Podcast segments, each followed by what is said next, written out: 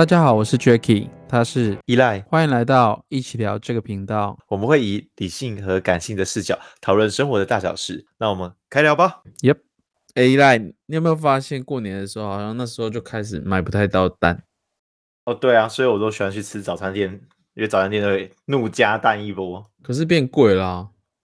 有吗？我那我们家的没有哎、欸。我今天我今天去买那个鸡肉饭吧，然后上面加一颗蛋，那一颗蛋要十五块，以前只要十块，十五块有点贵，硬生生给我涨五块，我超莫名其妙。这个通膨也有点太厉害了。可是好像是因为最近因为有禽流感的关系，然后好像鸡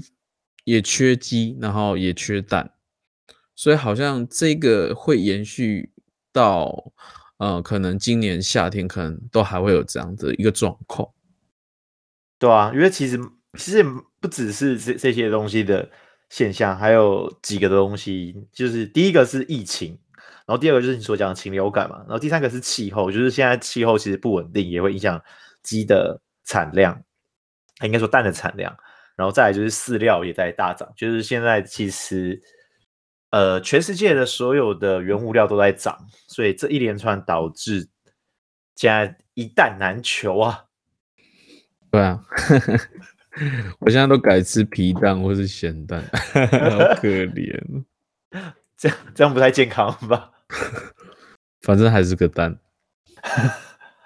对啊，那也是因为现在。台湾的通膨其实跟各国我们现在目前的通膨已经越来越严重。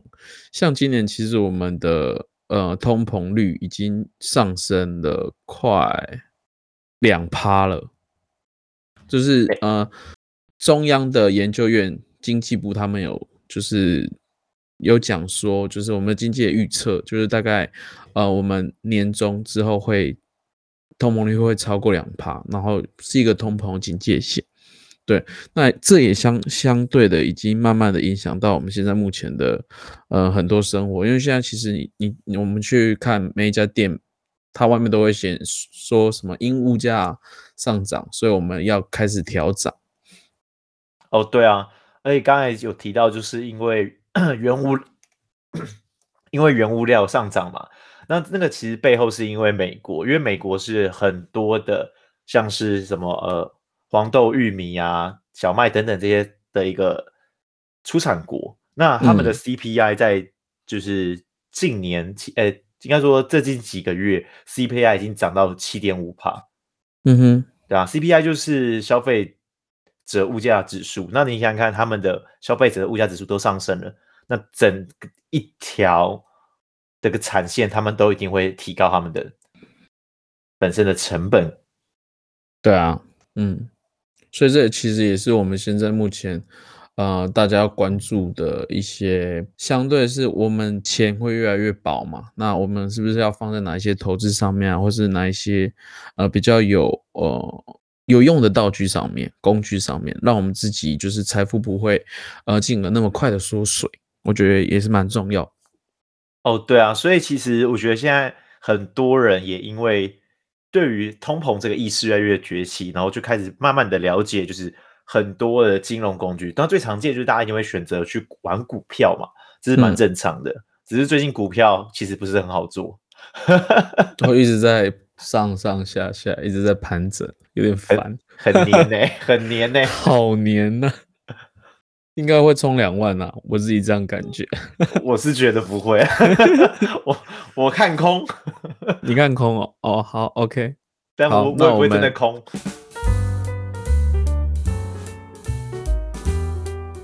我们进入今天的主题。等下，今天主题是什么？职人精神啊。哦好，那我讲签到了。好啊，好，那就是就是现在目前啊，在。关键评论的文章上面有说，职人是透过一种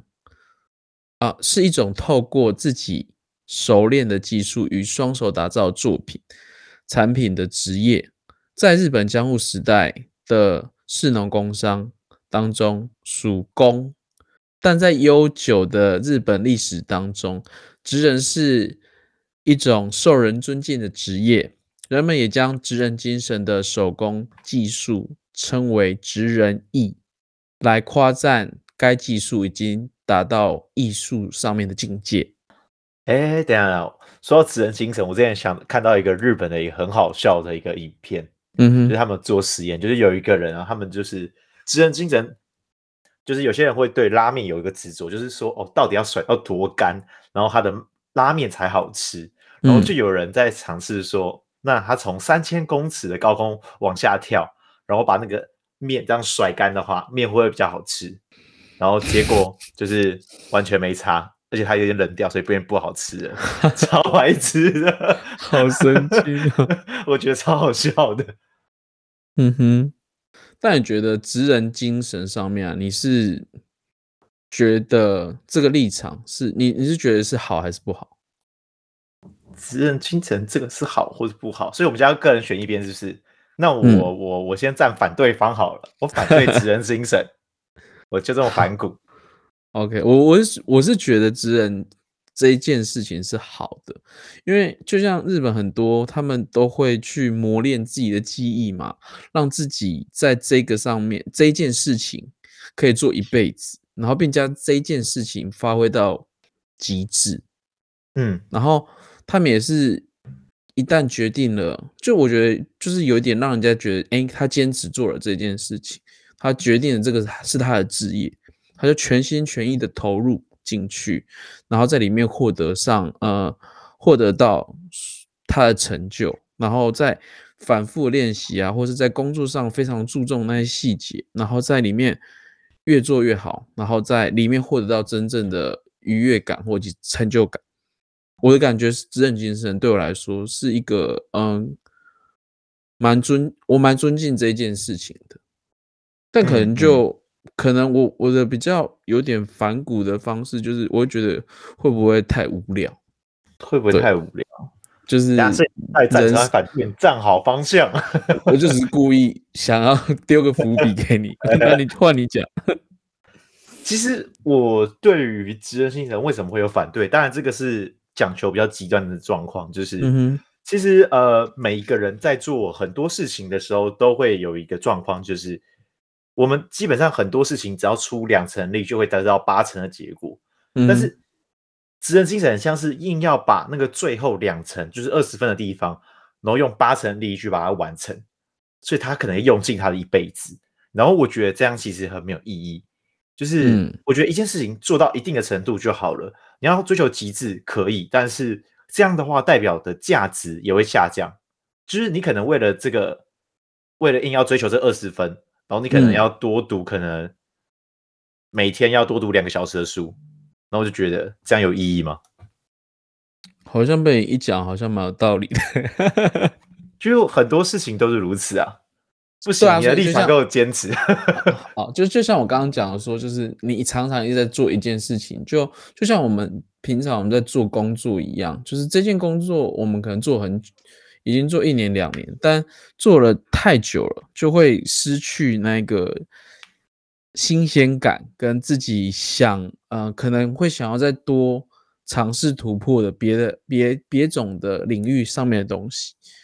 如果以我正常来讲啦，我我会觉得我会是站比较后者，就是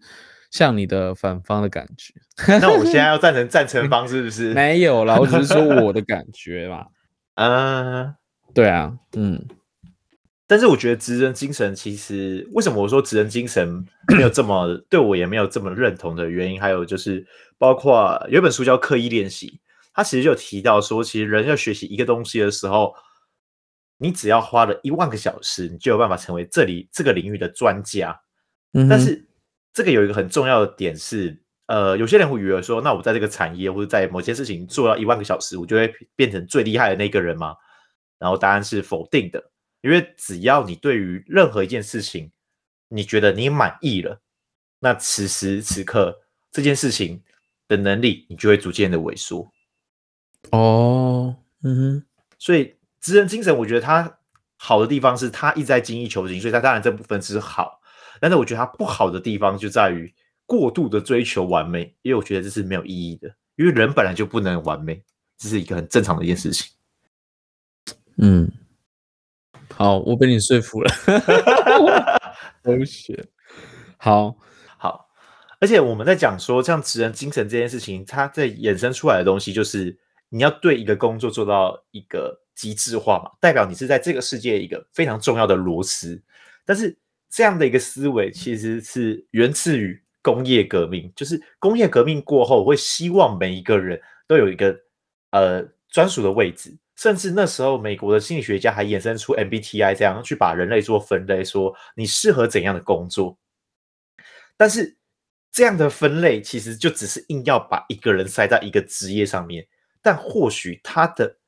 能力就不是一定要否这个职业，他可能是一个很，就是有些人的人格，他本身就是一个多样性，他未必。我们假如用一个科目来讲的话，他可能国英数。他国文无法去拿到八十，没有哎，甚至不用拿到八十分，甚至只有拿不到六十分。但是他是一个很均衡的人，他或许都是平平的，maybe 就是七十七十，然后国文就稍微低一点，可能五十八。他是一个很平均型的人格，嗯哼。但是这样的人格，他就会硬要被归类的话，就是说，哦，你的数学好像高一分，那你去读数学的相关的科系。可是这样对于他的性质，其实是相对起来是比较封闭跟痛苦的。而且我们随着时间的推移啊。工业革命的当初的职业是比较封闭的，比较少的。但是现在的科技以后，我们的职业都开始可以去做一个跨领域的延伸。嗯，所以我觉得在现今的我们没有必要过度追求职人精神的点在此。嗯，好像有点道理耶。就像呃以前的我们所谓的职人，就比较会多的是像呃。比较像寿司啊，或是木工啊，或是铁工那一些，就是比较手工艺的上面，好像比较会衍生，嗯、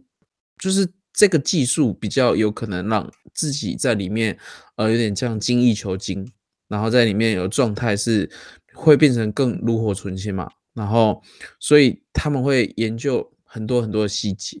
然后在里面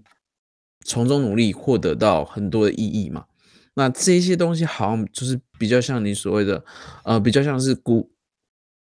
我要讲古老吗？还是古时候的那个状态？工业就像你讲工业革命的那个状态，那时候。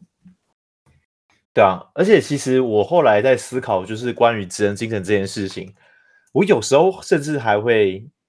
有点纳闷，就是，哎，为什么我们一定要把自己限缩在一个职业上面？这件事情是很奇怪的。因为为什么我们不能是一个跨领域的各领域都有很强劲的一个技能的人？就举例来说，像以前的古时候的人啊，maybe 什么孔子、孟子啊，或者是哎国外的最经典人物，应该就是呃达文西这个人。达文西这个人在音乐、建筑、数学、几何学、解剖学、生理学，巴拉巴拉巴拉一堆超多东西，他都有非常重大的贡献。嗯。那当然，他背后并不是说就是那这个哦，我们每个人只要分心学很多东西就好了，不是，是因为古时候的人他们并没有太多东西去让他们分心，所以他们可以专注在一件事情上面到一个炉火纯青的状况，就很像我刚才讲到的嘛，刻意练习题讲的那个一万个小时，你在一个一个领域研究到一万个小时之后，你就会慢慢的成为这个领域的专家，嗯，所以以前的人很多人都是这样一个跨领域的。天才，我们其实其实现在说是天才，其实也蛮奇怪的，因为很像是我们自己慢慢的把人类具备的一些潜能跟能力都慢慢的萎缩跟封闭起起来。嗯哼，所以会不会背后有一些人正在阻止人类的 能力呢？背后有人在阻止我们进化，这样子？对啊，说不定哦。嗯。你搜寻职人精神的文章，应该都是都是讲职人精神的好啊。可是他们对我感觉好像我会比较刻意，我会比较觉得现在的职人精神是，我个人觉得现在的职人精神不像之前的那个状态啊。因为就像就像你说，工业革命之后，我们现在的二十一世纪的挑战嘛，就是我们会认为更多的是我们会把时间留给自己。然后会，就是那个状态不会是在一个点上面一直在无限的、无限的，就是钻研上面。像我自己也是啊，嗯，我自己也是，我觉得以现在我也会这件事情，如果我做久了，我一定会腻啊，对不对？然后我会、嗯、会没有新鲜感，我会觉得，呃，这这个东西是我已经觉得够了，差不多了，就是就像刚刚你讲的一万个小时的那个状态。那我我超过了这一万个小时，那我是不是相对我对这一件事情就不会有这么新奇，跟就是继续想要在钻研上面？对啊。嗯嗯，所以这样你就会变成站在我这一方哎，我不能被你说服吗？我才不花几分钟就说服你了吗？所以，我们跳脱了职人精神这个呃视角之后，我觉得其实现代的人呢、啊，他们的工作机会是非常的多元跟多样的。就我之前看网络上有一张图很好笑，就是他说以前的职业。然后就是可能很一般，大家可能觉得，哎，木工、医生，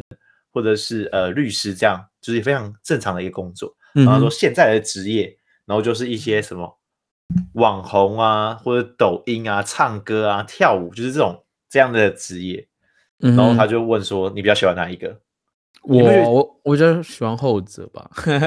对啊，所以其实现在的职业已经有很多，我觉得他都已经在打破我们的认知，甚至呃。我觉得他会有点去影响父母对于职业这个的认知，因为其实对他们而言，他们无法理解。例如说，你在打电动这件事情是赚钱，有些人真的是，但是我觉得不是合理化打电动这件事情，不是每一个人。对，没错，嗯哼，对，或是有些人在唱歌，或者在在家里怎么跳舞，他就是在赚钱，是真的有人这样。嗯哼，但是没错，很有些家长他们其实不能理解。甚至应该说，蛮多的我们的长辈都会很难去苟同这件事情。嗯，对，我觉得这算是呃，我们现代的职业可能要面临到的一些事情。但我觉得这也是因为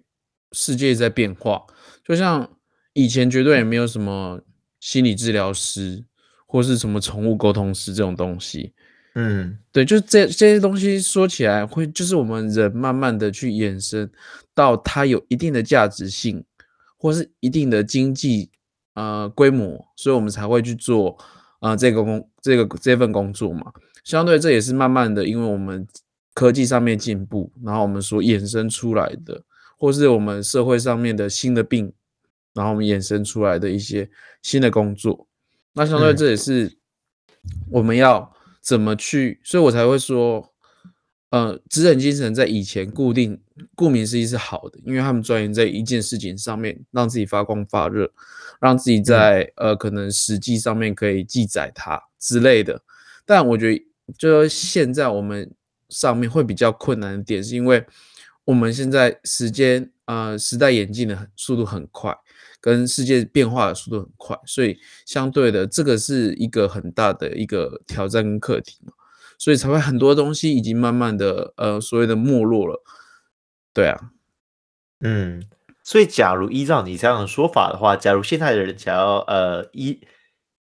遵循这个职人精神的话，他其实也是有办法办到，但是他可能一天要花更大量的时间，因为时代在演进嘛，我可能在这十年内。这个产业会有一个辉煌的状态，但是后十年它可能就会凋零了，嗯、所以我得要在这十年的前两三年就成为职人，所以我可能每天工作要超过十六个小时，maybe 有可能、啊，可能你这辈子可能都不会发光发热，也有可能，可 能你就赌到了那黄金的一年两年，你变成很有名，这也是有可能。但就是，